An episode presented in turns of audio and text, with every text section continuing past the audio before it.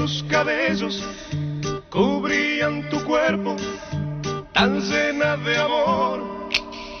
Te vi bailando, otro te abrazaba, otro te besaba, pero eras a mí a quien mirabas. Cara de gitana, dulce apasionada, me diste tu amor con una espada. Hoy en los caminos vagas tu destino, vives el amor, robas cariño. ¿Dónde están tus ojos tan profundos? Y aquel fuego de tus labios que eran míos, el licor que bebo abre mis heridas. Estás escuchando Radio Yus, transmitiendo desde la Ciudad de México a través de www.radioyus.com.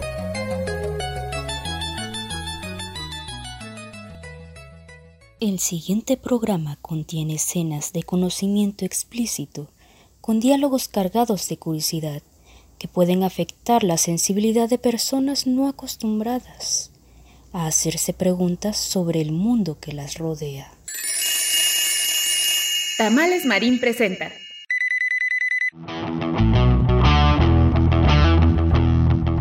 Hoy en Aquí estamos México. Estamos de fiesta. Gracias por seguir con nosotros. Comenzamos. radioius.com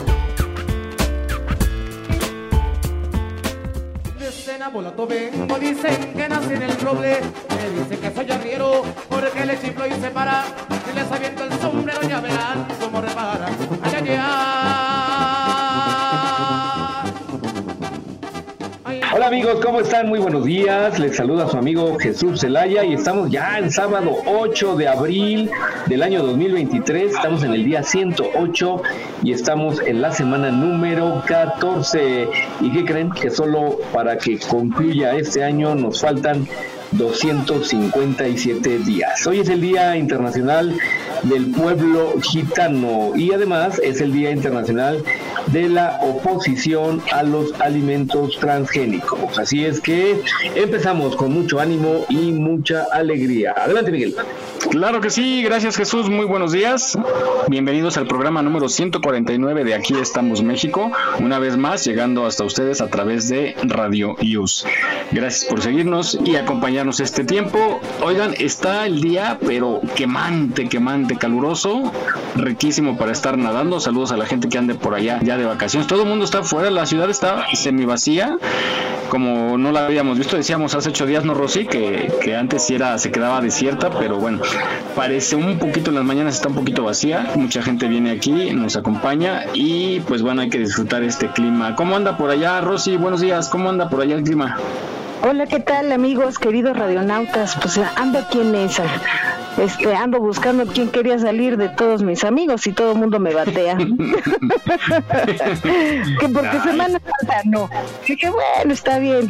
Entonces, este, caluroso, eh, el jueves hizo como que airecito, pero de todos modos ha hecho mucho calor. Sí. Mucho. Este, yo en la noche pues ya nada más me duermo con, con mi pijamita, porque pues ya estoy viejita, ¿verdad? Pero eso sí, me echo una sábana. Ok. Pero, pero sí hace calorcito.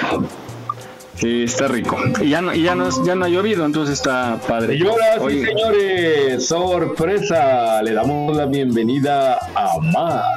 Ella es feliz soltera, la reina de la pasarela. Antes era niña buena, buena, ahora verla como perrea. ¿Cómo están todos? Buenas noches. Bien. felicidades. Justo estábamos hablando de ti. ¡Qué milagro! buenas? Sí, claro. Te han de haber Íbamos a hacer una misa, pues ya no sabíamos de ti. Ay, no, qué grosera. Porque mi de cuerpo presente. Sí. ¿Cómo estás, Mar? Bien, gracias a Dios. Mucho trabajito.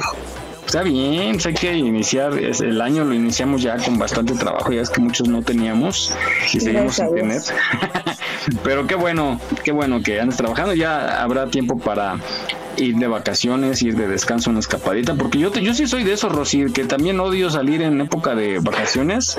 Sí, sí, está sí. todo saturado, está todo a reventar. Cuando vas a un balneario, luego ni vestido hay. Ahí andas cambiándote con la toalla, ¿no? La familia agarrando con la toalla para. Sientes más calientita el agua, ¿no? Ándale, más amarillita. Pero, pero mira, no necesitamos salir cuando sean vacaciones, puede ser cualquier época del año. Bueno, yo digo, ¿no? Claro. Ah, ah, mi, sí, mamá, claro. mi mamá no nos deja salir en Semana Santa, principalmente. Sí, no, sí nos este, hace, nos hace a, a todos prometer que Semana Santa no, que porque dice que esos días son este para guardar guardar. reposo y todo eso. Pero no se han fijado que hay mucho accidente. Sí. Sí, por eso es que le da miedo a mi mamá. Ajá, yo no sé por qué, pero en Semanas antes cuando yo como que, o, o no sé si soy yo la que siente que hay más accidentes, tanto de carretera como de cualquier otro tipo de accidente. Mi mamá es de esa creencia, que como son días que se le tienen que guardar a sus creencias no religiosas, que este, que por eso pasan muchas cosas y que que no, uno no debe de salir porque es cuando más uno se accidenta. Anda el demonio suelto. ¿Eres Sí. católica? Sí, a medias, no, pero Sí, sí, sí, yo también. A medias. Solamente cuando me pasa algo soy bien católica. no, yo, yo nada más cuando, bueno, más cuando hay 15 años, bodas, que pues mamá siempre nos obliga a ir a la misa. Hay que ir.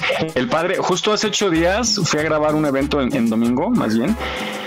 Unos 18 años de, de Fernanda, este, hija de una familia que estimo mucho y desde hace años me contratan para grabar. Y el padre le dijo eso, ¿eh? que agradeciera a sus amigos, a sus amigos que estaban ahí por haber ido a la misa porque muchos no van, dice muchos nomás le caen a la fiesta. Y dijo, no dejes entrar a los que no hayan ido a la misa. Dice, de ahí en adelante, así tiene que ser, se tienen que ir a Mi mamá cuando hace, mi mamá cuando hace fiesta así, este, y si es de las que les ponen invitación.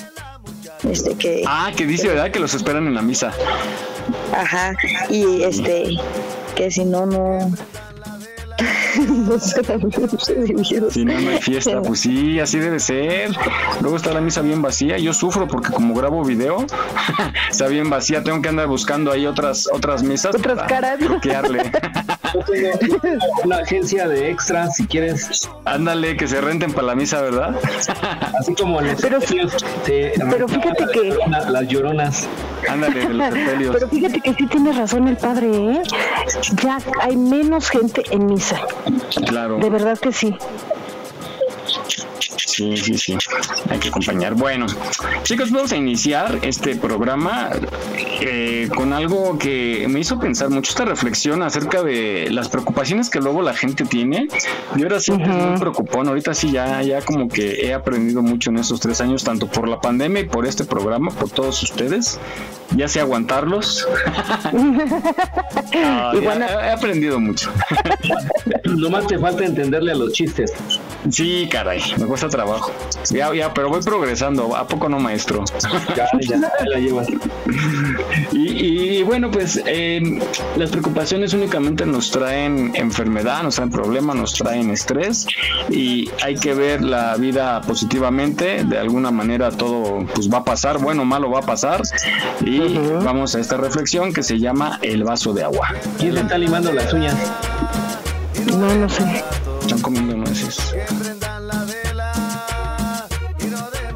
En una sesión grupal, la psicóloga en un momento dado levantó un vaso de agua. Cuando todos esperaban oír la pregunta, ¿está el vaso medio lleno o medio vacío? Ella en lugar de esto preguntó, ¿cuánto pesa este vaso? Las respuestas de los componentes del grupo variaron entre 200 y 250 gramos. Pero la psicóloga respondió, el peso absoluto no es importante, sino el percibido, porque dependerá de cuánto tiempo sostengo el vaso.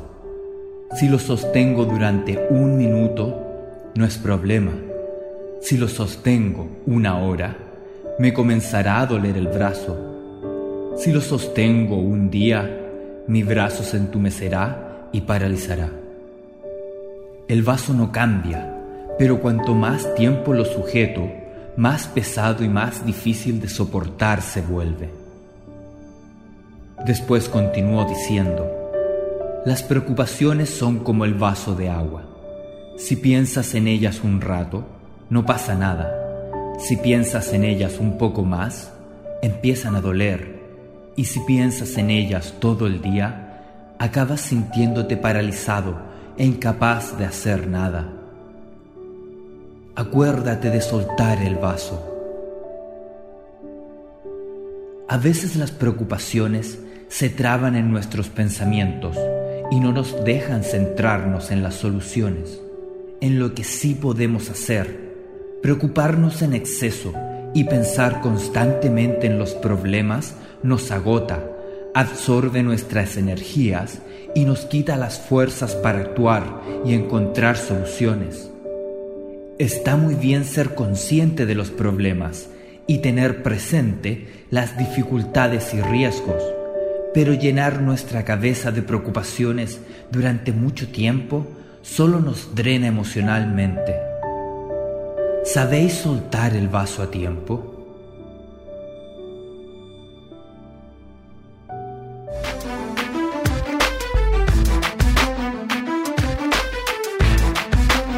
No olvides seguirnos en nuestra página en Facebook. Aquí estamos, México. En caso de sismo, no utilices el elevador. Si ya no te es posible salir, comienza el repliegue. Estar preparados puede ser la diferencia. Continuamos.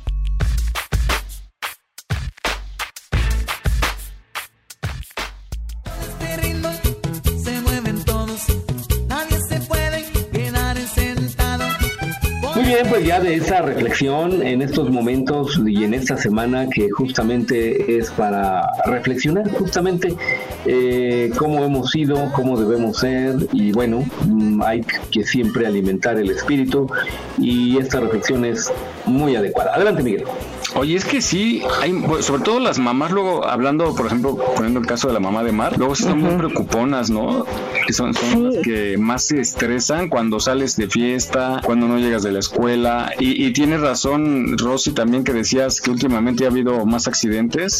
Yo creo que la gente después del encierro, ya platicábamos alguna vez que ya sale como pues toda estresada. Como que se loco. Ajá, y ahorita que es como una válvula de escape, ¿no? Esta, esta Semana Santa para la gente que quiera ya irse y van tendidos y como que aflojan la guardia y no checan su carro o, o no respetan el reglamento y pues por eso vienen los accidentes. ¿Ustedes qué tan preocupones son? Yo antes sí era preocupona, pero como mis hijos ya crecieron, fíjate que cuando nos fuimos de vacaciones en diciembre a Cancún, mi hija conoció a un, a un muchacho y este y le invitó a salir.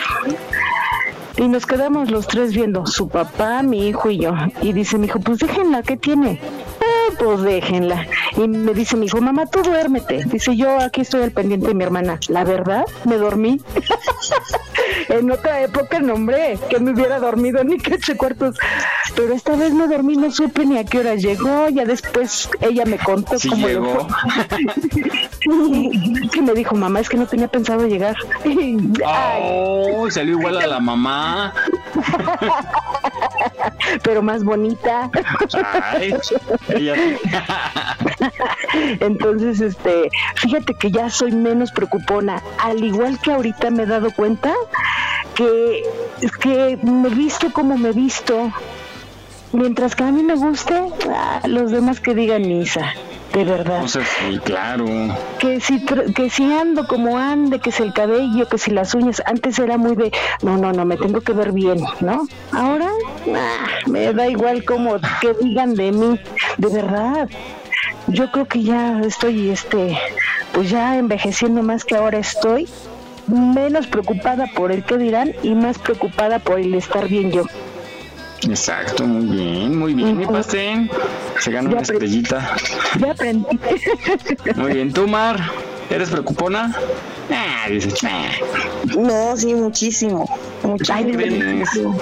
Exageradamente preocupona. Mm, qué Es cierto. Sí, ¿Pero con sí, qué? soy ¿Con los de- hijos o con que no vas a No. llegar o con qué? No, yo creo que no solo con mis hijos, con, o sea, en general, con el trabajo, con mi familia, con todo. O sea, sí soy, sí tengo los nervios así como que muy Te acelerados. hace falta una relajada, mi mar. Ay, sí, ya te estás cargando. Ya te habías Justamente iba a decir Y estando La al vez- aire, ¿eh? Imagínatela afuera. Imagínense los amigos del auditorio de afuera. La pasada, hablando de este, ¿cómo se llama? De un- unos doctores que dijo dijo Miguel que le fueron a hacer alineación y balanceo, dice ya le ganaron a mano. Mira, ya Mike, va. Jesús, ¿tú qué tal? ¿Te preocupón? Ah, pues Jesús ya es bien relax. vale gorro todo ya, digo, ya lo que va a pasar va a pasar y lo que no va a pasar pues no va a pasar. Exactamente, así debe de ser nuestra. Digo, tampoco despreocuparnos de las cosas, pero dar- dar- ser como más objetivos, ¿no? Si, si tenemos para resolver lo que viene que, está, que nos preocupaba, pues qué bueno, y si no, pues ni modo, ¿no? Ya vendrá de otra forma, pero las cosas de todos modos van a pasar algún día. Yo creo que conforme pase más, avancemos más en la edad, nos relajamos más. Pues sí, la vida es experiencia, mi Rosy. Ya, ¿Verdad ya que sí? vuelve a tropezar con la misma, Con la misma- tres veces, digo, se vale repetir, ¿no? Se vale, yo por eso digo, ah, la hago la convocatoria a mis exnovias, se vale repetir. Hasta que aprenda. Ándale. No, pues ahora vamos a hablar de las vacaciones, estamos tocando el tema y esta nota que José, José, Jesús, estoy pensando en Semana Santa. Oye, pero, pero sí soy José, soy José de Jesús. Nah, tú, no eres de Je- tú tienes nombre de novela, tienes Jesús este, Alejandro, algo así, ¿no? Jesús Alberto. Jesús Alberto. Tú tienes otro nombre después de Jesús. José de Jesús. Sí. Ahora resulta. ah, bueno, pues tú tienes más información, Jesús, acerca de esto que muchos adoramos de estudiantes cuando llegan las vacaciones, pero pues tiene un origen. Adelante. Claro, pues eh, como todo en esta vida tiene un origen, un principio y bueno, las vacaciones tuvieron que haber surgido alguna vez y esto viene de muchos, muchos años atrás. Y bueno, vamos a escuchar esta cápsula ilustrativa para que sepamos de dónde vienen las vacaciones. Vamos a escucharla. ¿Sabías cuál es el origen de las vacaciones? Los griegos fueron los primeros que vieron la necesidad de disponer de periodos de descanso para rendir más laboral e intelectualmente. Pero fueron los romanos los primeros en establecerlas como derecho y en un principio no fue un derecho destinado para el descanso en el trabajo del pueblo o de las clases más pudientes. Todo lo contrario. Los primeros que disfrutaron un día de descanso al año fueron los esclavos romanos. Tarquinio el Soberbio, último rey de Roma, tuvo la bondad de conceder un día libre anual a los esclavos durante las fiestas o ferias latinas de abril, en las que se rendía homenaje al dios Júpiter, que más tarde lo aumentaría a cuatro días de descanso al año para estos esclavos.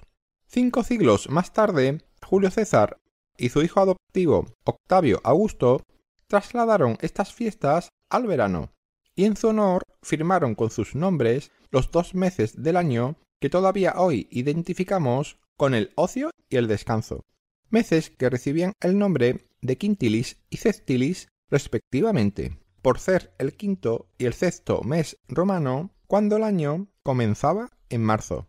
¿Lo sabías? Aquí estamos, México. Esperamos tus comentarios a nuestro WhatsApp 56 294 1459.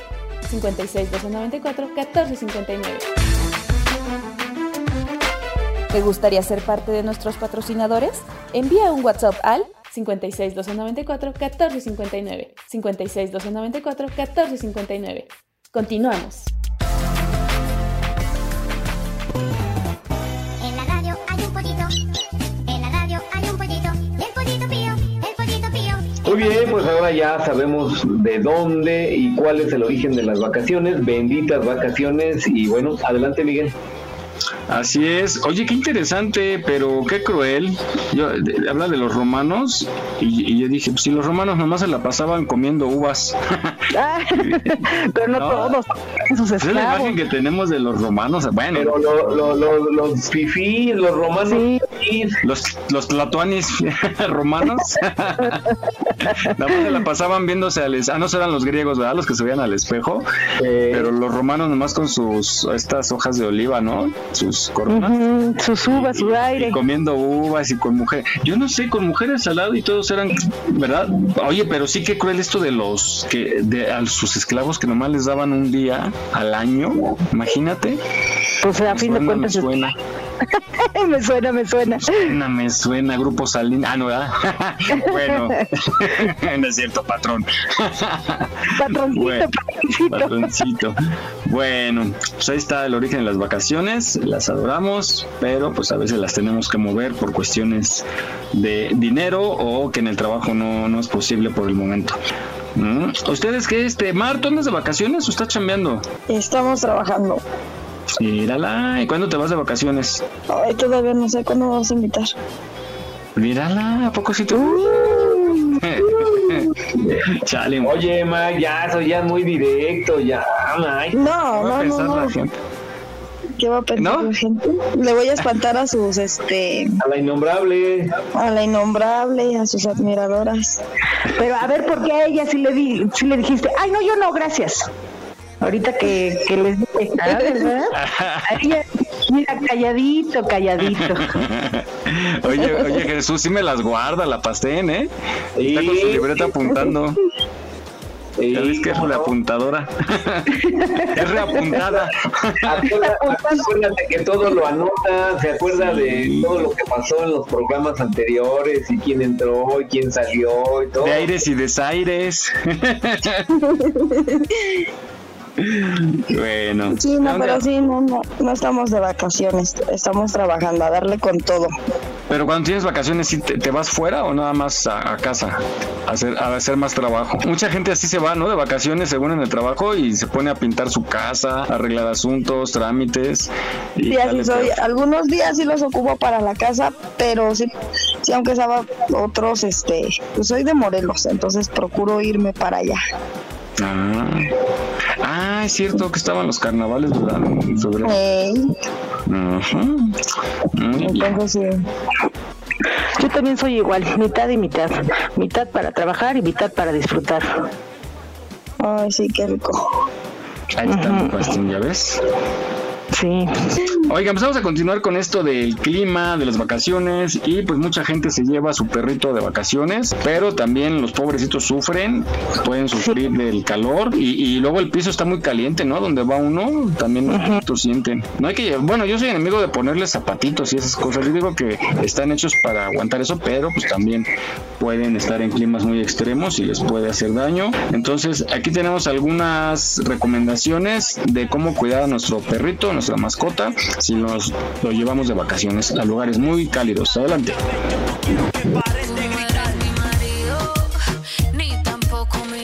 ¿Por qué es importante que cuidemos a nuestro perro de los daños del sol? Resulta ser de gran importancia que cuidemos de la piel de nuestro perro, en principio para que no sufra de sensibilidad en esta zona, tampoco de irritaciones o insolaciones, ya que van disminuyendo el número de células capilares y por ende va en descenso su resistencia y cada vez se va deteriorando más. ¿Qué puedo hacer para que a mi perro no le afecte el sol cuando lo paseo? Actualmente hay varios métodos a los cuales podrás acudir para proteger y mantener un buen estado de salud en tu mascota. Puedes realizar algunos de los remedios caseros o sugerencias que te dejamos a continuación y también consultar al veterinario para que te confirme si debes realizar esto o qué medicamento te recomienda. No cortarle demasiado el pelaje. El cuero cabelludo que tiene el can sobre su piel hace que sea el ideal para protegerlo de los rayos solares todos los días, Así que cuando se acerquen los días de verano o haya temperaturas muy elevadas, se recomienda no cortar demasiado su pelo, ya que esto evita que la piel esté tan expuesta. A veces incluso es mejor no cortárselo para disminuir los efectos. Proteger las zonas sin pelaje. En los perros existen algunas zonas que están muy expuestas a que les dé el sol, ya que no tienen suficiente pelaje que las cubra. En este sentido se requiere que cuides mucho más en esas partes. Entre las zonas que se consideran con muy poco o casi nada de pelo están las siguientes. Oreja, cabeza, patas y cola. Evitar salir en horas demasiado soleadas y calurosas.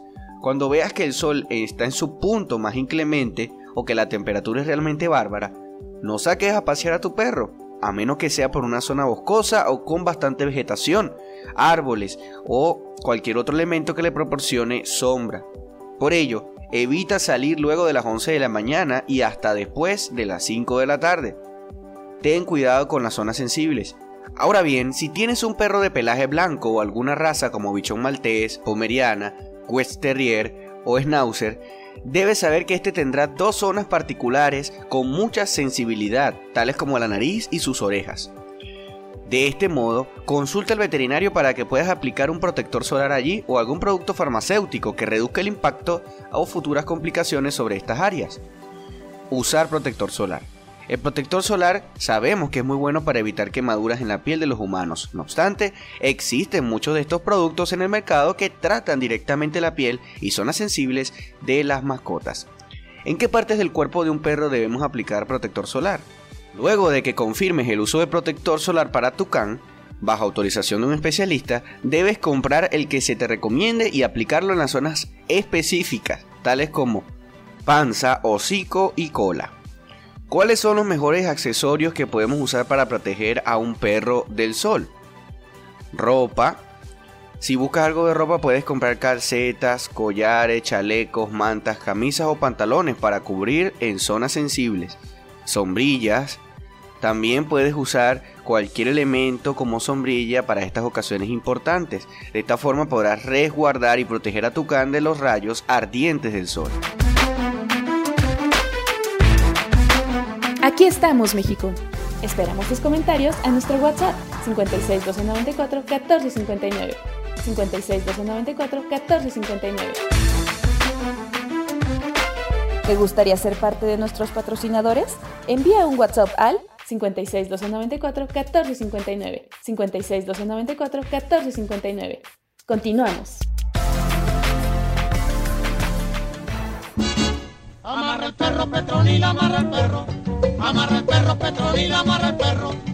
Muy bien, pues ya sabemos ahora cómo prevenir que nuestros eh, amigos caninos vayan a tener algún daño o algún incidente y bueno, hay que preocuparse por ellos. Adelante, Miguel. Fíjate que tocan un punto importante que no hay que cortarles mucho el, el pelo, no los rajen, mucha gente los, los lleva porque por el calor, ¿no? Dice, es que es época de calor, pero también su pielecita es sensible. Fíjense que se acuerdan que yo tenía a Camila. Camila era una Schnauzer y este y yo le ponía bloqueador en la pancita. ¿Verdad? ¿Pero no se resecaba, Rosy? No, no, porque le ponía del que yo uso. y sí, de verdad, le ponía en su pancita y, y cuando y en alguna ocasión probé y no le puse nada, pues no se hizo pecosa de la panza.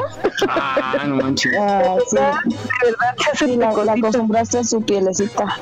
Ajá, mi Camila. Y, y cuando le daba mucho calor, este, su toalla la mojaba bien, bien, bien mojada, la exprimía, obvio que no goteara ni nada así, pero que quedara mojada y se, se la ponía en su cuerpecita, en su cuerpecito. Ah, no, eh, dormía a todas margaritas, hasta roncaba.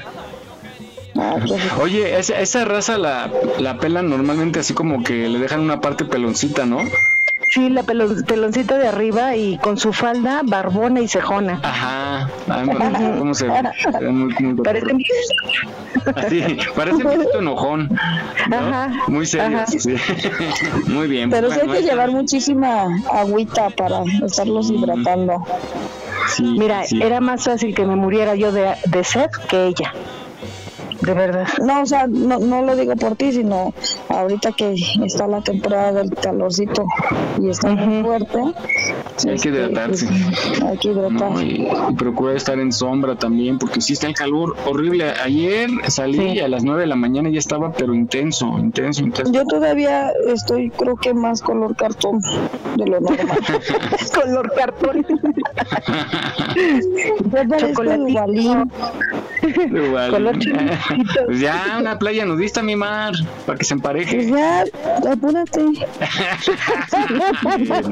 Decía Rosy al inicio del programa que le ha tocado ver muchos accidentes y pues también casi siempre en esta época nos encontramos accidentes muy, muy, muy fuertes en la carretera. Hay que saber actuar en un accidente, por lo menos saber pedir una ambulancia y tú nos tienes más información, Jesús.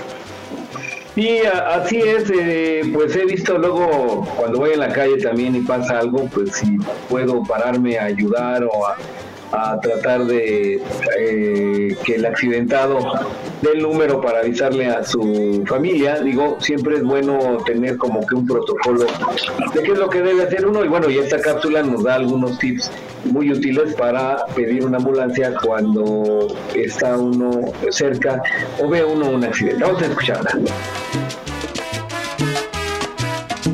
El equipo de Alerta Biker te hace esta recomendación en caso de solicitar una ambulancia.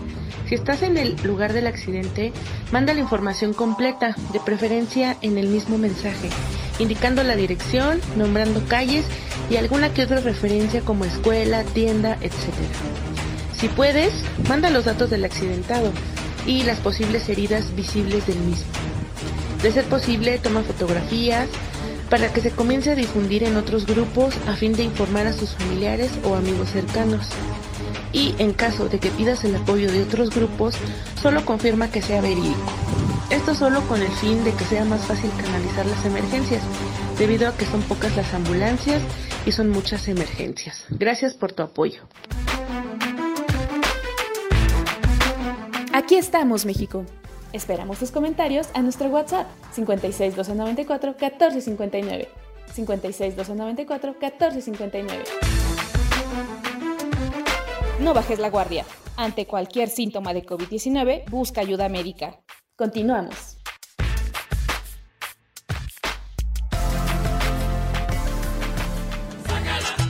Llévala al cine. Un ramo de flores. Junto con ella. Muy bien, este, pues ya sabemos ahora estos tips que nos indican cómo pedir eh, una ambulancia.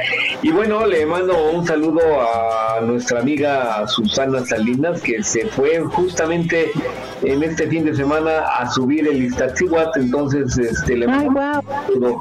Eh, espero que esté pasando un feliz día allá arriba en el Iztaccíhuatl. Adelante, Miguel. Órale, más cerca del sol.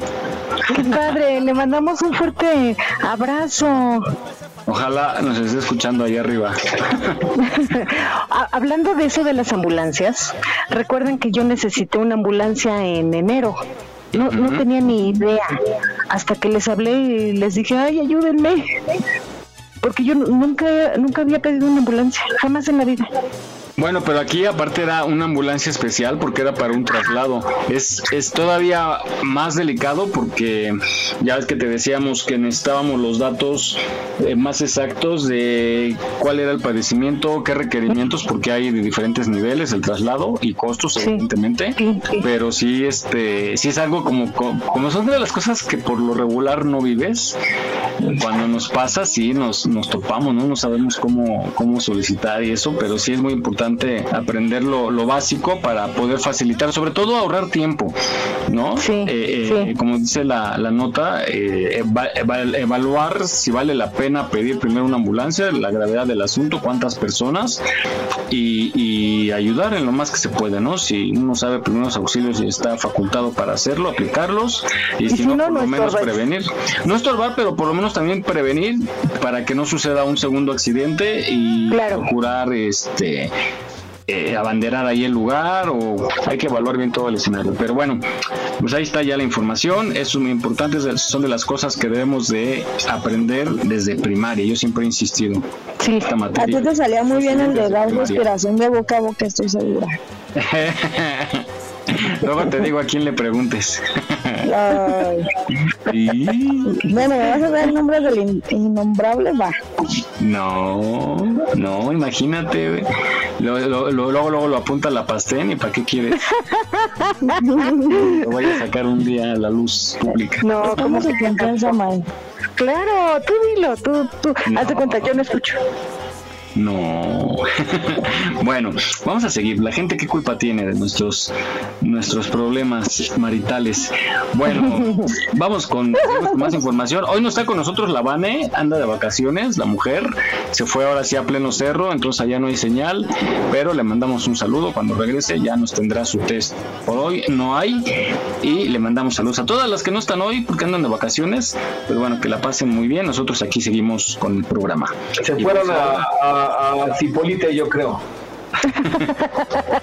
Ánima, si tenga para la caseta, Jesús. Se quiso emparejar.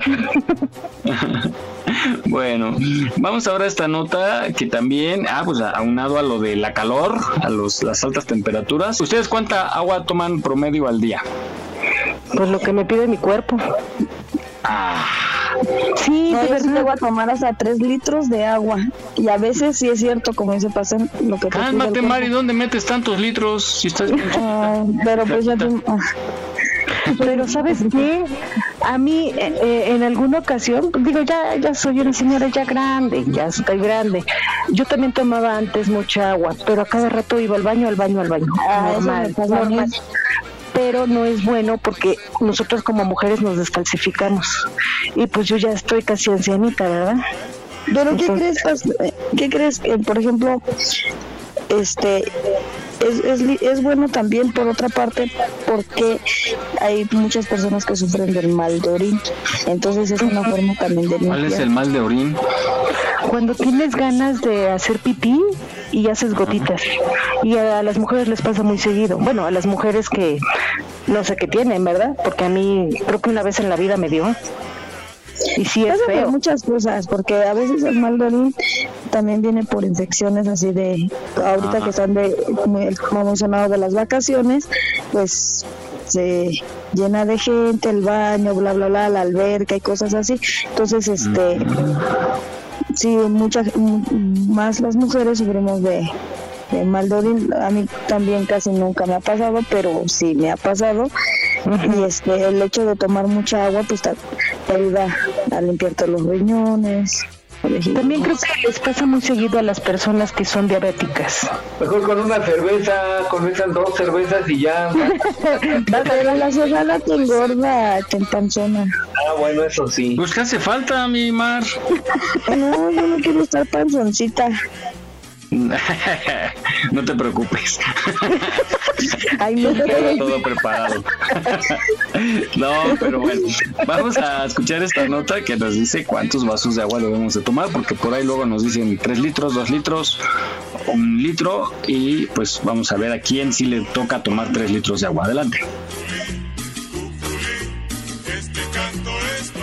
Aunque usted no lo crea, tomar más agua de la que su cuerpo le está pidiendo o está necesitando puede ser dañino para la salud. Hoy en día se puso de moda aquella regla de que todos nosotros debemos tomar entre 2 a 3 litros de agua por día, sin importar las necesidades de cada uno como un individuo. Algunas personas se sorprenden que después de tomar tanta agua no consiguen dormir o inmediatamente después de tomarla necesitan ir al baño. Obviamente, el cuerpo no necesita la cantidad de agua que se le está colocando y muchas veces esta práctica puede causar un daño que la persona no se da cuenta. La cantidad de agua dependerá de cuánto el cuerpo necesita y cómo usted puede reconocer si él lo está necesitando. De manera que tenga en cuenta que nuestro cuerpo avisa cuando el agua verdaderamente le hace falta. De manera que en el video vamos a cuáles son los signos y síntomas más importantes que nos indican de que el cuerpo está pidiendo agua para mantenernos saludables de manera natural y efectiva. Número 1 tener sed.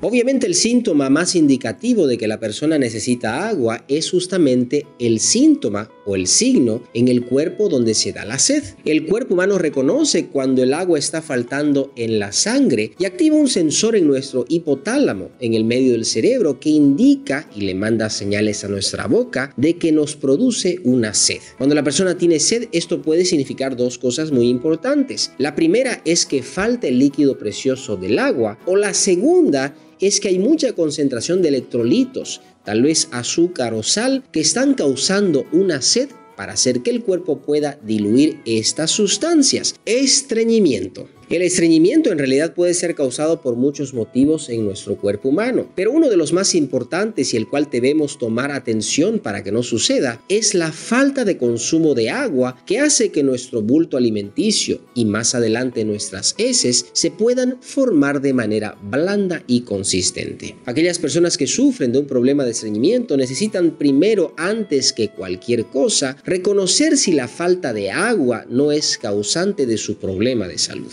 Dolores de cabeza. Los dolores de cabeza son un síntoma muy indicativo de que nuestro flujo sanguíneo y nuestro flujo líquido internamente en el cuerpo está fallando. Muchísimas personas que sufren de dolor de cabeza por una presión alta o presión baja, cuando toman agua activan los riñones para que estos puedan eliminar o retenerla dependiendo de la situación. En muchas ocasiones, si usted se siente cansado, por ejemplo, con falta de fuerzas, con falta de actividad física, incluso con un bochorno, probablemente lo que está necesitando es un poco de agua para elevar su presión y hacer que esa presión pueda activar un flujo sanguíneo adecuado. O por el contrario, si usted siente que ese dolor de cabeza está siendo causado en un momento en el cual usted se siente hinchado, con las manos duras, los pies o tal vez una inflamación en los tobillos, es muy probable que la acumulación de agua le esté causando ese problema de salud. El color de su orina. ¿Cuántas veces yo he escuchado a pacientes que dicen, doctor, bebo un poco de agua e inmediatamente estoy corriendo al baño a orinar? Si esto a usted le está sucediendo, es muy probable de que usted esté sufriendo de muchas condiciones de salud. Probablemente un problema de tiroides, un problema de riñones o incluso un problema de presiones o de hormonas que no permiten de que el líquido se mantenga en su organismo y lo haga usted orinar con mucha frecuencia. Pero en este caso, el color de la orina tiene mucha más importancia que las frecuencias en las que podemos ir a orinar. Si nuestra orina, por ejemplo, se encuentra muy amarillenta, anaranjada y de color oscuro, eso me indica de que le falta líquido y le falta agua para poder diluir el color y hacer con que mi orina sea verdaderamente saludable correspondiente a la cantidad de agua que debo beber. Si usted tiene una orina demasiado líquida, con mucha agua, la podrá ver clara y sin color. Y en ese caso probablemente usted deba disminuir el consumo de agua para hacer con que esa orina y esa filtración renal se pueda mantener saludable. Es muy probable que la falta de agua le esté pidiendo a usted reponer el líquido para poder así mantener su salud en orden y de manera adecuada.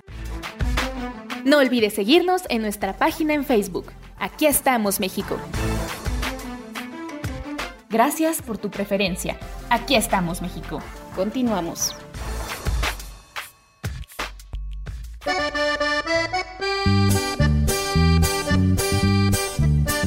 Pues eh, ya ahorita regreso. Adelante, Miguel. Yo voy por mi vasito de agua. Adelante. Ándale, yo estoy tomando aquí agua. Yo sí tomo agua. Yo también. Sí, me da sed, se me reseca la boca y sí me tomo mi traguito de agua. Sí, yo también tengo Pero mi bueno, buena pero ya no me dijeron cuántos. Bueno, tú tres litros, ¿no? Ah, no, que los que te pide el cuerpo, dices. Sí, los Pero que me pide el promedio. cuerpo porque eh, que ahorita tengo aquí a mi lado una de, déjame ver de cuánto es. Ah, es un litro, pero más verduras, más fruta, más un cafecito o cosas así, ya voy aumentando, aumentando, aumentando. Yo me imagino que me echaré unos dos litritos. Ya. Pero si eres de las que te tomas un vasito de agua antes de dormir, ¿no? ¿Sí? Eh, sí, la verdad sí. Pero Sí, no me gusta buenísimo. mucho. No me gusta mucho, te voy a decir por qué. Porque si yo tomo agua justamente A las 3 de la mañana ya te estás parando a orinar. Mm, Sí, sí, sí. A las 3 de la mañana y a las 6, 7. Como por ejemplo hoy. Me paré a las 7 de la mañana. Yo soy como los vampiros. Nada más me da el sol en la cara o la luz y ya no puedo dormir. Sí, te, levanta, te levantan las ganas de ir a orinar. Ajá. O luego no Pero puedes es dormir, ¿no? lo recomiendo, ¿eh? ¿Cuál? Te lo recomiendo. El tomar un vasito de agua antes de dormir. Sí, sí, soy de esas. La verdad es que sí. Bueno, ¿y tú, Mar, cuántos litros promedio? De, de verdad, sí me llego a tomar hasta 3 litros de agua. Ay, se me hace mucho. A mí Pero es que, pero, es que Pero mi tú andas trabajo. muy movida, ¿verdad? Para allá y para acá. Ajá, es lo que te iba a decir. Ya. Es que mi trabajo, por ejemplo, ahorita, si es de estarme moviendo de un lugar a otro, que estarme Y, transportando. y yo creo que ahorita con, con el sol más, ¿no? Con el calor, yo creo que... Ay, sí, no te estoy diciendo que ya estoy color cartón. Ay, mi negrita linda. ¿Tú, Jesús? Pues yo. ¿Anotaste eso, ya, Lucy? pura agua bendita. No, cerveza, cerveza. Ah. ¿Cerveza o pulque? Por, por No, cerveza, cerveza. Mi- O aguamiel el pulque no. natural. Se me olvida el, el alemán. Bueno. Pues ahí está, cuántos litros debemos de tomar. Y pues ahora vamos a esta nota que me da miedo, esto de la inteligencia artificial. Híjole, sobre todo está cañón, sobre todo imagínate que más adelante mucha gente que está sola, ya ven que muchos compran, ah, pues aquí tenemos un caso que compran muñecas. Imagínate lo- los que están solos, solos, solos, solos y que compran una, que compren una pareja artificial, Jesús. Oye, Una- la Alexa, Eso, desde ahí a mí me da cosa ese aparato. fíjate que yo he estado investigando porque quiero una Alexa. Ay, pero ya me por tanto investigar ya me ya me encontré cosas que, que no debería de escuchar. A mí me da miedo. sí que me da están miedo. poseídas y que no sé qué. Pero yo creo que ellas van aprendiendo conforme uno les vaya pidiendo y es el algoritmo, ¿no? Pero imagínate a las 3 de la mañana que te quiera dar un consejo. Sí, sí, sí. Eh, vi un video que dicen que a las tres, no en todos los casos, uno que otro, que se les ha prendido la Alexa. Sí, sí, sí, sí, por eso lo, lo digo, porque yo he visto en el TikTok. Ajá. No manches, que sea todo callado y de repente te hable. Sí. O que hables dormido y de repente digas un nombre, así que digas, por ejemplo, innombrable. Yo no soy la innombrable. pero, pero como tú decías, no más. Como tú decías, dices, Ah, "Ay, entonces sí cómprala, porque de ahí nos va- vamos a saber cuál es el nombre. Sí, que entre a mis sueños, no. como tú decías, Mike, ay, es que a mí me da miedo, pero es que es algo que realmente no conocemos bien, como cualquier otra cosa. No, Nos pero ella sí te conoce bien. Pues igual que el celular, amigo. Oye, ¿crees que, ¿crees que en algún momento eso ya no sea así como que un lujo, sino que una necesidad? Yo Sí, siento que sí. sí, Que sí, se como va a el llegar a- vamos a llegar a ese punto. Yo Sí. digo que sí. Yo también todo, pienso lo. Sobre todo, en, eh, por ejemplo, en el caso de ustedes, las mujeres, las que están trabajando y luego llegan en casa, necesitan un asistente que te haga las cosas que tú no vas a poder hacer. No. No sé, está cañón. Ahorita vamos a platicar. Este, vamos con, con Ay, no, la yo me quedo presentación. con mi mami. Ella me ayuda a hacer mis cosas. Ah, Hay, hay un aparatito, no sé en dónde lo vi. Es una cosa redondita que es como, un, Espérate, ro- Rosy. como un robotito. que lo en el piso y te agarre. Sí, Y justo de eso quiero hablar ahorita. cabrón, ¿no? Va- vamos a la a presentación, Jesús, y ahorita regresamos y platicamos. Muy bien, pues vamos a hablar esto de la inteligencia artificial que a- aunque nosotros no lo creamos, estamos conviviendo ya con inteligencia artificial en un nivel avanzado ah, medianamente, pero bueno, vamos a escuchar esta cápsula y nos daremos cuenta de lo que hemos estado conviviendo con la inteligencia artificial.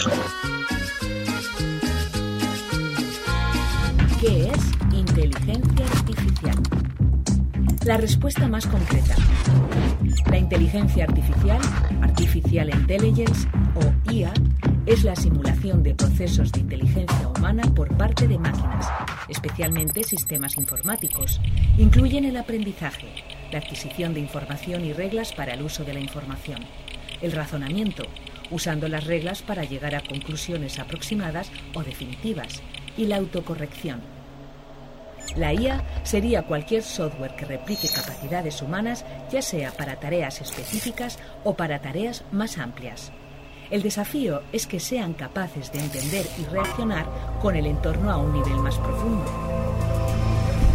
Alan Turing, el matemático británico que fue capaz de descifrar la máquina nazi Enigma, fue el primero que lanzó la pregunta de si las máquinas pueden pensar y propuso un método para averiguarlo, el test de Turing.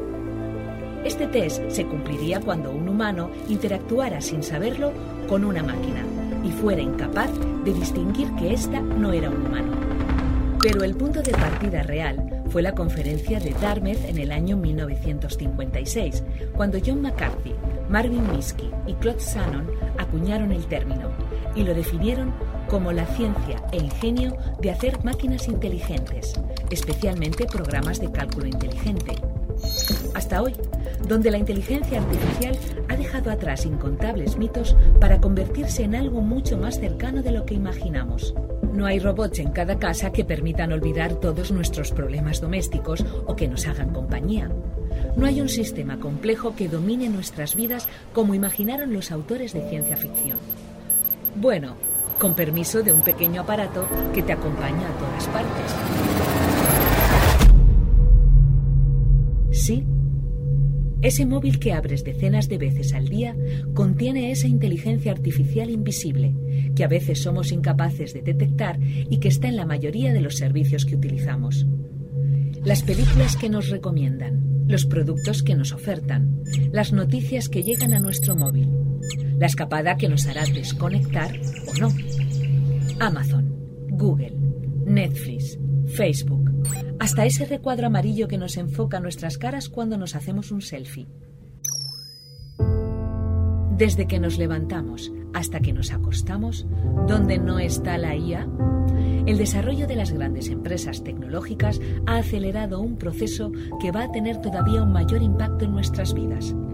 Las máquinas tienen más capacidad que los humanos para reconocer patrones, algo que será muy útil en el diagnóstico de las enfermedades, pero aún son incapaces de aprender de manera asociativa, como hacemos los humanos. Aquí estamos, México. Esperamos tus comentarios a nuestro WhatsApp 56 294 1459. 56 294 1459. ¿Te gustaría ser parte de nuestros patrocinadores? Envía un WhatsApp al 56 294 1459. 56 294 1459. Continuamos.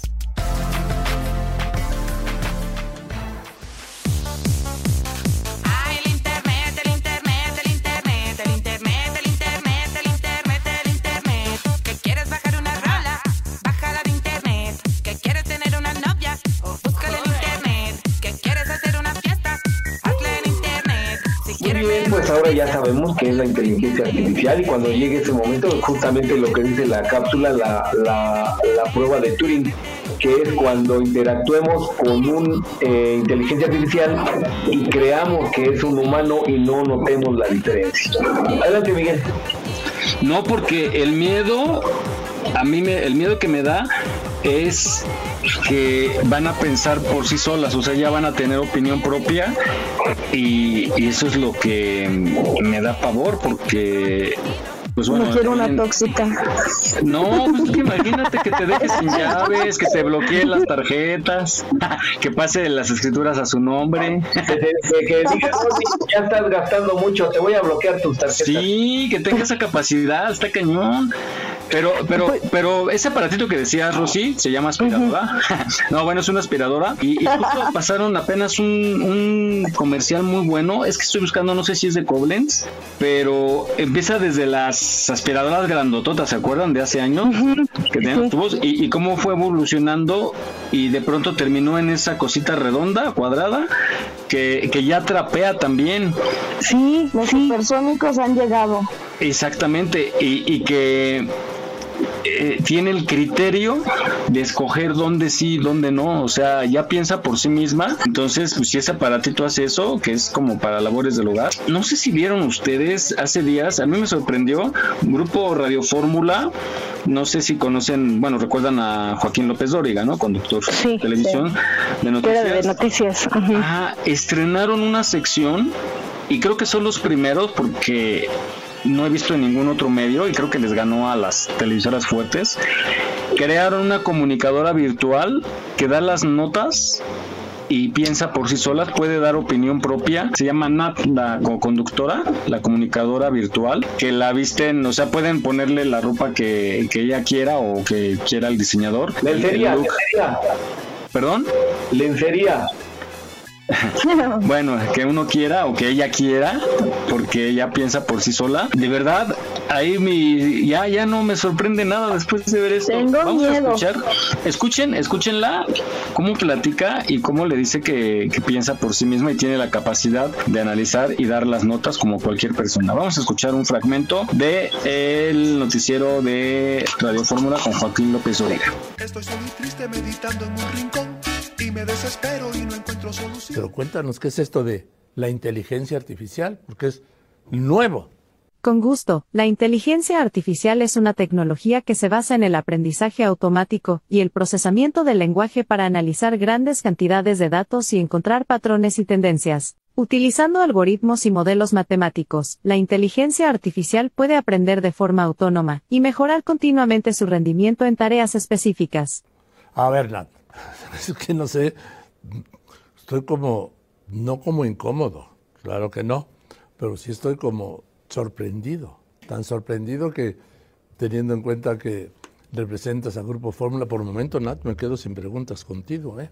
¿Cómo ejercerás esta responsabilidad de la información aquí en Grupo Fórmula? Porque finalmente informar es una grave responsabilidad. Como comentaba, iré aprendiendo a medida que genero noticias, por lo que estaré en constante mejora y evolución para ofrecerles la mejor información, la más imparcial y la más veraz apoyada siempre de todo el contenido que se genera en el mundo. Pues la verdad, Nat, que pues, estoy sorprendido, pero estoy entusiasmado. Bueno, más que evolucionar como nosotros, nosotros vamos a evolucionar como tú. Esto es un parteaguas en los medios de comunicación y desde Grupo Fórmula mantenemos el compromiso del uso de la tecnología siempre en beneficio de la comunicación y nuestras audiencias. No olvides seguirnos en nuestra página en Facebook. Aquí estamos, México. Gracias por tu preferencia. Aquí estamos, México. Continuamos.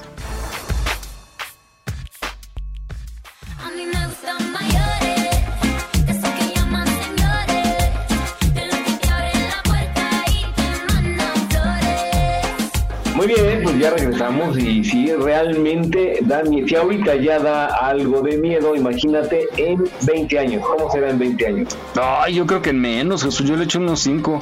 ¿Ustedes cómo diseñarían su asistente? Digamos que pudieran hacer un asistente así que les pueda ayudar en algo, ya sea Como los que nos o mandan al grupo. Cállate. Hasta dos, por favor. Ya salieron las, Y uno más para llevar. las religiosas, Jesús, la zorrita y la sorpresa. No, a ver qué. No, sí me pongo de rodillas a, a rezar, echarle al Padre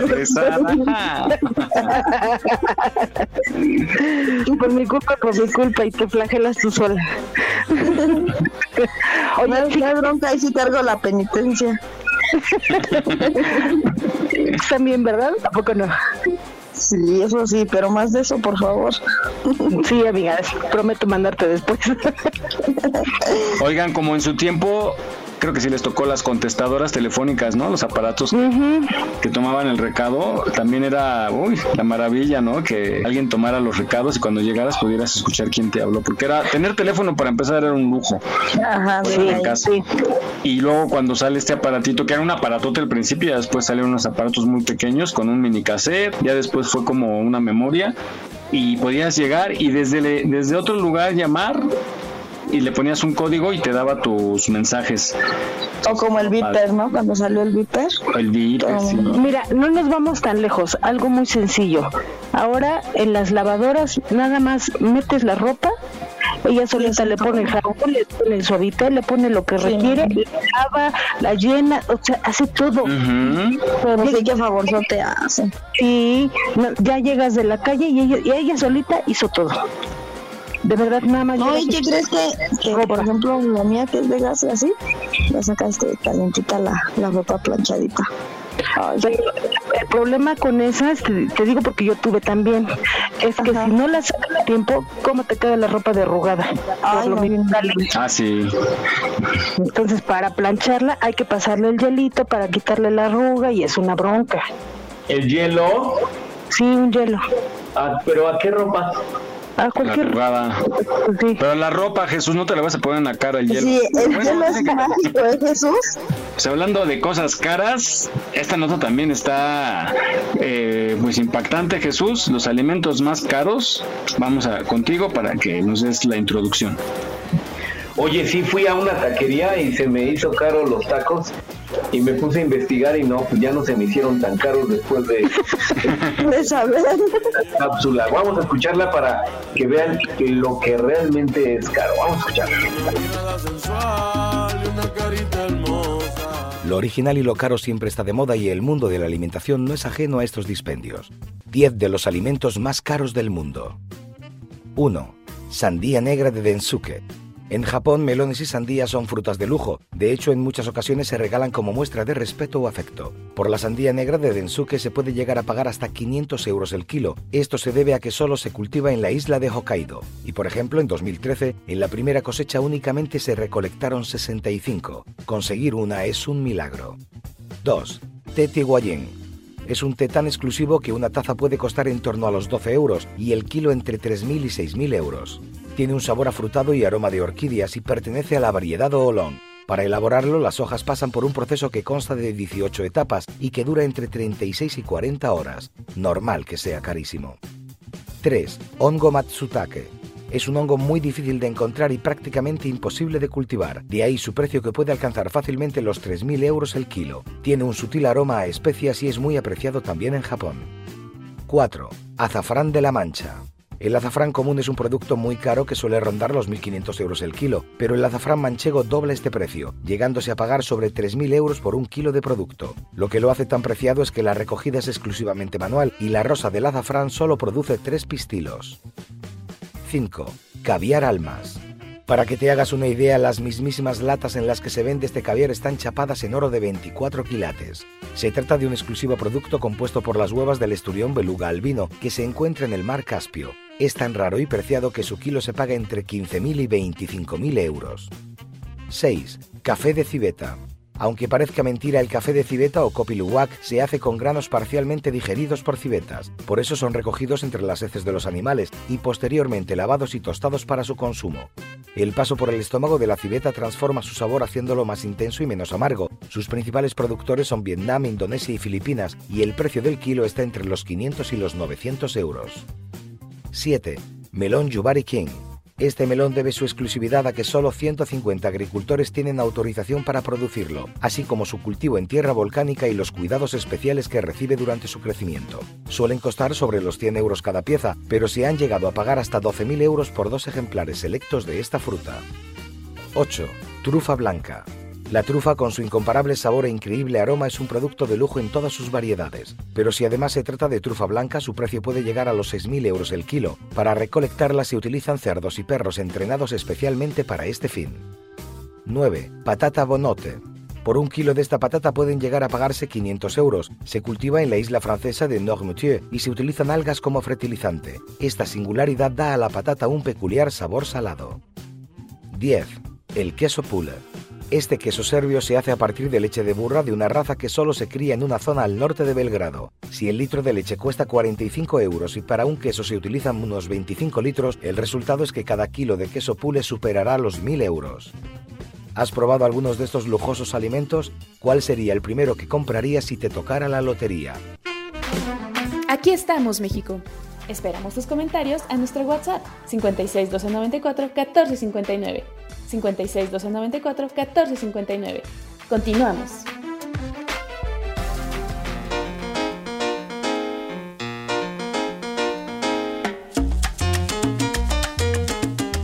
Bien, pues ya sabemos eh, qué son algunos productos o alimentos altamente caros y bueno, pues algún día que me saque quizás la lotería, pues trataré de probar uno de ellos. Adelante, Miguel. Muy bien. Hay, hay mujeres también que salen muy caras, Jesús. Todas, todas, todas son caras, No, todas, no. todas. No, yo, yo no. No, Dijo yo no. Más si soy de gastos compartidos. ¿Y el psicólogo qué creen que no cuesta o qué? Hablando de tacos, vamos ahora a hablar del tacón, pero el tacón del zapato. Ustedes se usan, ¿no? Marci creo que usa Claro. Que Un día me picó con el tacón en la costilla. Ah, No, ¿sí usas tacón, ¿no? Sí. Ay, Mar. Los que van en el piso, no en las costillas, no las Aquí vamos en la combi, vamos aquí todos. ¿Usas tacón, pastel? No, ya no. No, ya no. ¿Sabes por qué ya no? Usé muchos, muchos años tacón, pero el tendón de la parte de atrás, el tendón de Aquiles, se me endureció y se me hizo corto. Porque usaba zapato muy alto. ¿Cómo me cansaban? De verdad. Me cansaba mucho. Es tanto lo que te acostumbras a usar el tacón y más así como tu alto, que la verdad sientes más cómodo. Unas... Bueno, además, a mí sí me tiran un parito, ¿eh? Porque como yo estoy petit, Sé lo que te iba a decir. Hay gente que sí cambia mucho con, con aunque sean que 3, 4 centímetros, pero sí cambia mucho su, su apariencia. a mí sí me han dicho, oye, pero si no estás tan chaparrita, y así, ¿no? Pero no, sí, sí. Nomás bájame del edificio y vas a ver cómo sí. gemelas. No manches, le digo, no, sí, o sea, y te acostumbras a usar el tacón alto, y cuando no lo traes, sí te sientes incómodo. Oye, y mucha gente sí se la atora luego en las rendijas, ¿no? De las Ay, sí, a mí me pasó. metro y eso. Pues en el metro no te platiqué, que ahí se me fue mi zapatilla volando, no manches. No, no me platicaste, yo te acabo de conocer, Mar. Ah, ándale, pues. Ándale. Las escaleras del metro, las eléctricas. Eso iba a decir. Me acuerdo que sí es lo peligroso. Vamos a la historia del tacón y vamos a conocer un poquito cómo surgió. Adelante, producción. El tacón fue inventado en Egipto en el año 3500 a.C. con dos propósitos, distinguir clases sociales y proteger a los pies de la suciedad del piso. Posteriormente, al ver sus beneficios estéticos, los zapatos altos fueron adoptados para distinguir a las prostitutas de la Roma antigua. Durante los siguientes siglos, los tacones fueron utilizados con fines prácticos, sociales y sexuales, pero no fue sino hasta el siglo XVI que su uso se expandió a toda la población. Se dice que fue Catalina de Medici, esposa del rey de Francia, quien comenzó a utilizarlos para compensar su baja estatura y su no tan agraciada apariencia física. Con su andar envidiable logró que para el año 1580 los zapatos altos fueran populares en ambos sexos, pero principalmente en las mujeres cuyos atributos físicos eran enaltecidos gracias a los centímetros adicionales. Tan efectivos eran para hacer ver bien a las féminas que fueron considerados una herramienta de la magia negra para atraer a los hombres, por lo que fueron declarados ilegales a finales del siglo XVIII. En el siglo XIX los zapatos altos se popularizaron nuevamente, pues gracias a la revolución industrial sus precios disminuyeron y permitieron a casi todas las mujeres poseer al menos un par. En el siglo XX, mientras las faldas se acortaban, los zapatos crecían. Las mujeres los portaban para alargar las piernas, estilizar sus cuerpos, verse más altas y modificar su andar.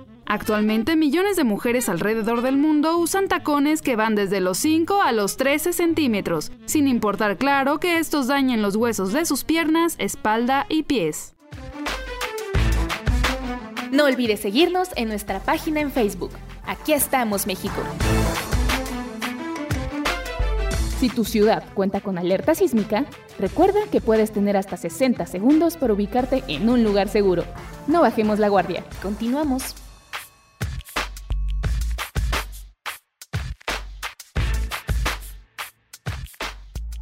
Suénenle con fe al bailazo, agarre bailador, agarre del brazo.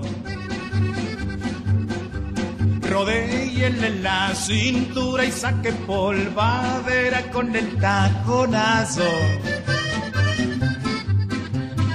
Júntese Bien, pues ahora ya sabemos este accesorio, ¿no? Implemento de los zapatos, que es el tacón, cómo se dio y cómo surgió. Adelante, Miguel. Yo odio a las compañeras. Aquí hay una, aquí en producción, que cuando le pides algo, taca, taca, taca, taca.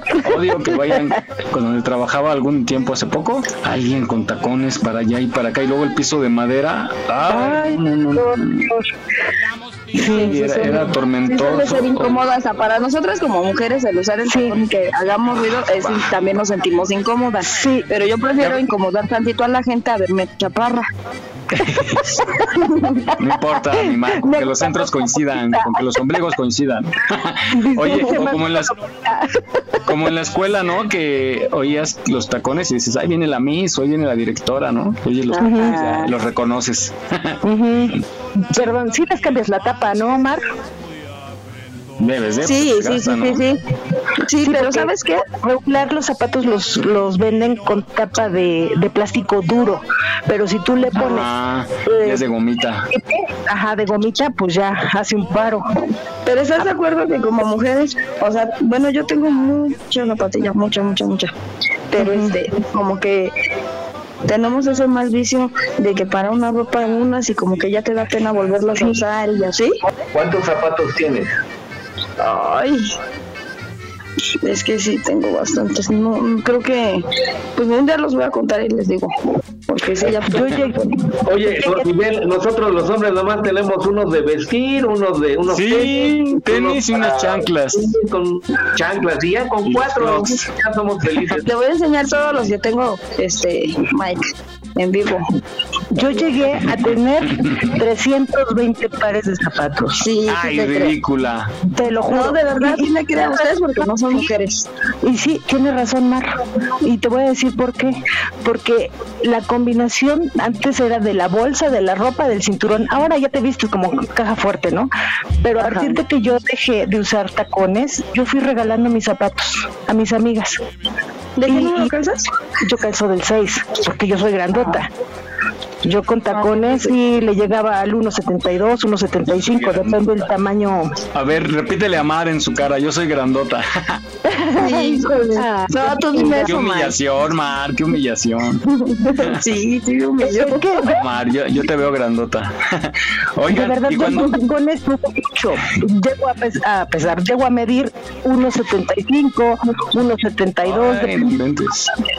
Oye, cuando, y además- cuando se les quiebran, que luego van caminando y se les parte el tacón, ¿no? Cuando Pues es por eso es horrible. Es horrible. Es horrible. Y Yo, ya aprendí y ya llevo unos en mi bolsa de piso, pero ¿qué crees que me siento muy incómoda? Es que el usar la zapatilla sí te cambia la postura de caminar, Ah, claro. los pompis, todo.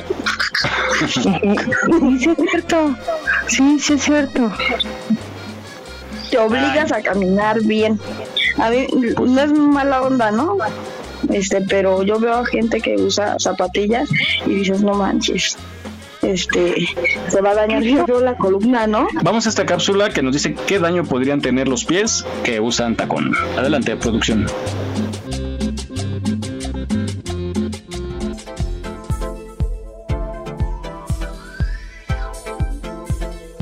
Estilizadas y atractivas, así es como se ven las piernas cuando se usan zapatos de tacón alto. Pero tanta belleza no es cierta, porque los pies, una estructura sometida a cargas durante todo el día, sufren. El abuso, en mi opinión, eh, empieza después de los 6 centímetros de, de- de altura, 5 o 6 centímetros ya las estructuras tanto ligamentarias como tendinosas y óseas sufren un estrés por, por este sometimiento a todo el día el pie encerrado en una estructura que, que lo hace que, que el pie no esté cómodo y que los puntos de apoyo del pie se modifiquen gracias a este tipo de calzado. Es decir, si de lunes a domingo su calzado habitual son tacones, lo primero que va a empezar a sentir son las contracturas de los ligamentos y músculos del pie. En la parte posterior del pie y de la pierna hay unos ligamentos, el ligamento o el tendón de Aquiles. Ese tendón se va contrayendo en una forma lenta y la persona se da cuenta cuando ese tendón está contraído porque el fin de semana cuando modifica sus zapatos y se pone zapatos más planos siente dolor en la parte de atrás que está relacionado obviamente con el uso de calzado plano. No es suficiente con esto, los dedos de los pies al estar en una forma incómoda, apretados, más el roce y el movimiento del pie dentro del zapato, se deforman y los dedos se convierten en dedos en garra. Y ni hablar del problema de ligamentos que puede surgir al hacer un esguince en el tobillo.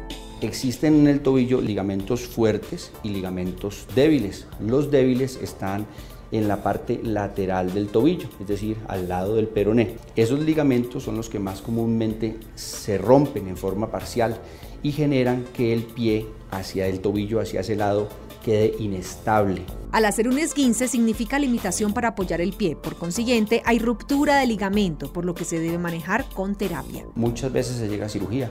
Cuando la lesión de ese ligamento que ha generado una inestabilidad en el tobillo no mejora con las medidas convencionales como la terapia, el fortalecimiento de los tendones, el mejorar la capacidad para que el pie reaccione cuando pisa las superficies irregulares del piso, pues es necesaria una cirugía y la cirugía consiste en reconstruir esos ligamentos del tobillo que están generando una inestabilidad que no es reversible.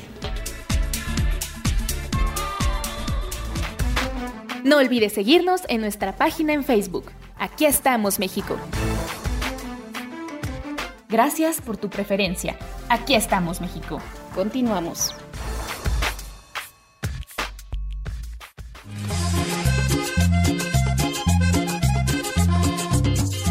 Pero yo prefiero que con zapatos de tacón las mujeres se ven mejor, ¿no? Zapatos de tacón. que con los zapatos de piso. Ándele, pues, pues a cuidar los pies, porque ahora sí que es la base, es donde cargamos todo el peso y hay que cuidarlo porque después se empieza a deformar y también la postura y después ya el esqueleto y ya andamos todos chuecos al final. Bueno, chicas, pues, eh, hoy estuvo el programa muy bueno en cuestión de salud, muchas recomendaciones, pero que creen que ya llegamos al final, ya se nos fue el tiempo. Hoy es sábado de gloria, chicos. Sí, ¿Se acuerdan de ese sábado de gloria? Vamos a darnos nuestra mojada. Hoy toca baño. Hoy toca baño. Va, mi mar. Ahí te caigo. Bueno, pues vamos a despedirnos. llenando la tina. Llenando la tina. Vamos, nos vamos, Rosy. Muchas gracias, queridos amigos radionautas. Esperemos que les haya gustado el programa, que hayan aprendido mucho junto con nosotros. Recuerden tomar mucha agüita y ponerse bloqueador. Cuídense de los de los que los mojan en la calle. En much- debería estar prohibido, pero no todo mundo respeta. Pues gracias, mi Rosy. Nos escuchamos la próxima semana. Bye. Eh, gracias por conectarte el día de hoy. Que tengas un buen fin de semana. Mar, nos vamos. Nos vamos, nos vamos este a, a- a ir con las playeras mojadas a ver qué tal nos va. Ay, no, ¿verdad? No, no desperdicien el agua. Hay que cuidar, hay que cuidar. Pero que se la pasen muy bonito. Vamos por la barbacoa. Mike, hay que enderezar la columna, hay que cuidar a los animalitos. Y pues que pasen un excelente fin de semana. Nos, nos estamos escuchando el próximo Sabaduki. Aquí contentos. Gracias, mi Mar. Muchísimas gracias. Y pues ya no nos abandones tanto. Aquí te escuchamos la próxima semana, ¿sale? Va que va. Bueno, y recuerden que el próximo 19 de abril hay simulacro nacional de sismo para que le vayan avisando a la demás gente, a la familia, vayan haciendo algún protocolo de actuación, porque no está de más estar preparados para actuar en caso de un sismo. Pero lo que no sé es si eh, va a ser con la, el sonido habitual de alerta sísmica o con un sonido de simulacro simulacro. Pero bueno, hay que estar preparados como si fuera uno real, no porque vaya a haber uno real, pero para que estemos preparados para cuando se presente esta situación. Así es que próximo 19 de abril a las 11 Atentos. horas, simulacro nacional de sismo. Bueno, nos vamos. Gracias por escucharnos. Este fue el programa Jesús. 149 de Aquí estamos México. Los saludamos con mucho, mucho gusto. Adelante, Jesús. Gracias, Miguel. Pues eh, Mar, Rosy, Miguel y como siempre y en primer lugar el público que nos escuchó y estuvo con nosotros este sábado, muchas gracias. Tengan un excelente fin de semana. Regresen con cuidado de sus vacaciones y nos estamos escuchando la próxima semana. Hasta la vista. Adiós. Adiós. Compartando el agua más. Ya la tina ya se está llenando. Échale limite. Bueno, vámonos pues. Gracias, chicos. Bye bye. Bye, cuídense. Buen día. Bye. Oye, Mike.